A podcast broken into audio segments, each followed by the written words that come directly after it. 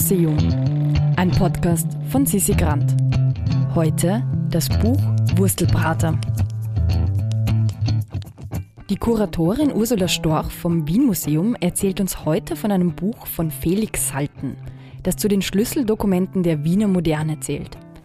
Ja, ich bin die Ursula Storch, ich bin Kuratorin im Wien Museum und ich habe äh, unter anderem 25 Jahre lang die Prater-Sammlung im Wien Museum betreut. Und äh, hier haben wir jetzt ein Buch, das mit dieser Prater-Sammlung ganz viel zu tun hat. Äh, das Buch heißt Wurstelprater, ist von Felix Salten und äh, ist illustriert mit 75 äh, Fotos von Dr. Emil Meyer, äh, erschienen 1911 im Verlag Brüder Rosenbaum in Wien. Ähm, vielleicht zuerst zum Autor Felix Salten. Felix Salten ähm, war ja ein, also einerseits war er Journalist und zwar in allen möglichen Kultursparten. Er war äh, auch äh, Teil von Jung Wien, also äh, mit äh, Hugo von Hoffmannsthal, Arthur Schnitzler, Hermann Bahr äh, und diesen Leuten äh, eng verbunden. Er hat selber eben Belletristik geschrieben, er hat Theaterstücke äh, geschrieben, er hat aber auch Filmdrehbücher geschrieben zum Beispiel. Und berühmt geworden als Autor ist er durch das Buch Bambi, das aus seiner Feder stammt, und andere Tierbücher, die er dann nach demselben Rezept auch geschrieben hat. Ich sage immer, Felix Salten war so eine Art Sprachchamäleon. Er konnte ganz einfach alles. Und äh, insofern hat er eben auch ähm, sich mit dem Prater beschäftigt und mit diesem Buch eben eine Sammlung von ähm, sehr stimmungsvollen Prater-Impressionen äh, verfasst. Äh, dieses Thema Prater geht bei ihm aufs Jahr 1895 zurück. Damals hat er in der Wiener Allgemeinen Zeitung äh, am Pfingstwochenende und am Wochenende danach in der Beilage der Wiener Allgemeinen Zeitung einige ähm, so kurze ähm, Prater-Eindrücke publiziert. Äh, er hat dann 1897 ein Manuskript verfasst, das er der Prater überschrieben hat, das allerdings kurioserweise unter dem Pseudonym Felix Nettlas, das ist Salten von hinten nach vorn gelesen. Und äh, auch in diesem Jahr 1897 hat Hermann Bahr, eben einer seiner Freunde aus dieser Gruppe Jung Wien, äh, im November eine sogenannte literarische Konferenz abgehalten, wo er verschiedene ähm, Texte von, äh, also eigene Texte, Texte aber dann auch von seinen äh, Jung Wiener Kollegen äh, vorgelesen hat. Darunter waren eben auch einige von diesen Prater-Impressionen vom Felix Salten. Und 1911 schließlich kommt dann dieses Buch heraus. Also eigentlich mehr als 15 Jahre nachdem Felix Salten diese Texte geschrieben hat. Und das ist dann eigentlich genau genommen schon ein ziemlicher Anachronismus, weil sich gerade um 1900 im Prater extrem viel verändert hat. Äh, wenn man eben denkt, Salten hat die Texte 1895 geschrieben, aber 1897 ist erst das Riesenrad aufgestellt worden. 1898 ist die erste europäische äh, Grottenbahn im Prater in Betrieb genommen worden. Dann äh, die Kinos sind um 1900 im Prater entstanden, die ersten. Äh, die Hochschaubahn, die, also die große Berg- und Talbahn, die nach amerikanischem Vorbild äh, in so ähm, künstlichen Bergkulissen äh, gefahren ist, ist 1908 äh, errichtet worden. Das sind alles Dinge, die eben in diesem Buch nicht vorkommen, das heißt, äh, diese neuen technischen Errungenschaften, neuen Erfindungen werden komplett ausgeblendet.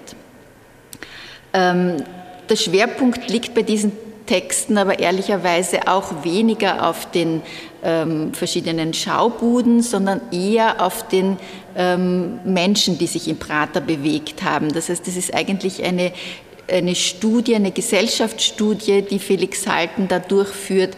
Es geht zum Beispiel um die Ausrufer, es geht um ähm, die Praterkellner, es geht um ähm, die Dame ohne Unterleib, äh, es geht um die äh, sogenannten Zwerge, die auch im Prater ausgestellt worden sind. Also eigentlich geht es viel mehr um dieses ähm, gesellschaftliche Treiben im Prater als um die Beschreibung der ähm, Schaubuden. Äh, der Fotograf äh, dieser ähm, das Buch begleitenden Illustrationen.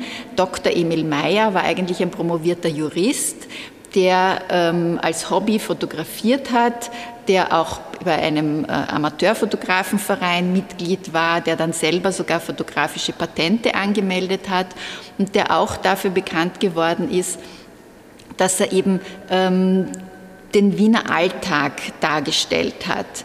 Ähm, er hat äh, ein, eine sehr raffinierte technische Finesse gehabt und zwar hat er ein äh, Objektiv verwendet, das quasi ums Eck fotografieren konnte.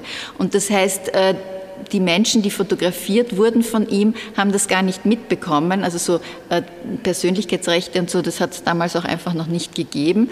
Äh, die Leute haben gedacht, er fotografiert jemanden anderen und sind in Wirklichkeit selbst fotografiert worden und waren dadurch natürlich ähm, ja, ähm, völlig unverstellt und, und natürlich und haben sich nicht irgendwie vor dem Fotografiertwerden gespreizt. Ähm, ähm, Emil Mayer ist da in einer Tradition äh, der Darstellung von Wiener Typen. Das hat es äh, ursprünglich schon in der Druckgrafik gegeben. Äh, seit den 1880er Jahren hat es dann auch Fotoserien mit sogenannten Wiener Typen gegeben, aber die sind eigentlich immer im Atelier aufgenommen worden. Und das Besondere eben an diesen Fotos ist, dass Emil Mayer da wirklich eben in die Natur sozusagen in den Prater hinausgegangen ist und dort eben diese ähm, Figuren ähm, fotografiert hat. Das Schöne ist, dass wir in der Sammlung des Wien Museums nicht nur dieses Buch haben, sondern wir haben auch ungefähr 150 Glasdias mit Fotos von Emil Meyer. Und äh, von diesen 150 sind ungefähr 90 Praterfotos und davon wiederum 39 sind eben in diesem Buch auch abgebildet. Das Interessante an diesem Bestand ist, dass den eigentlich niemand gekannt hat im Museum. Und es war tatsächlich so, dass ich ähm, irgendwann einmal, ich weiß nicht mehr, was gesucht habe in der Sammlung und auf äh, drei schmale Kartons gestoßen bin, in denen Glas, äh, Glasdias drinnen waren und es stand auf der Schachtel, stand drauf Volksleben um 1900, sonst nichts.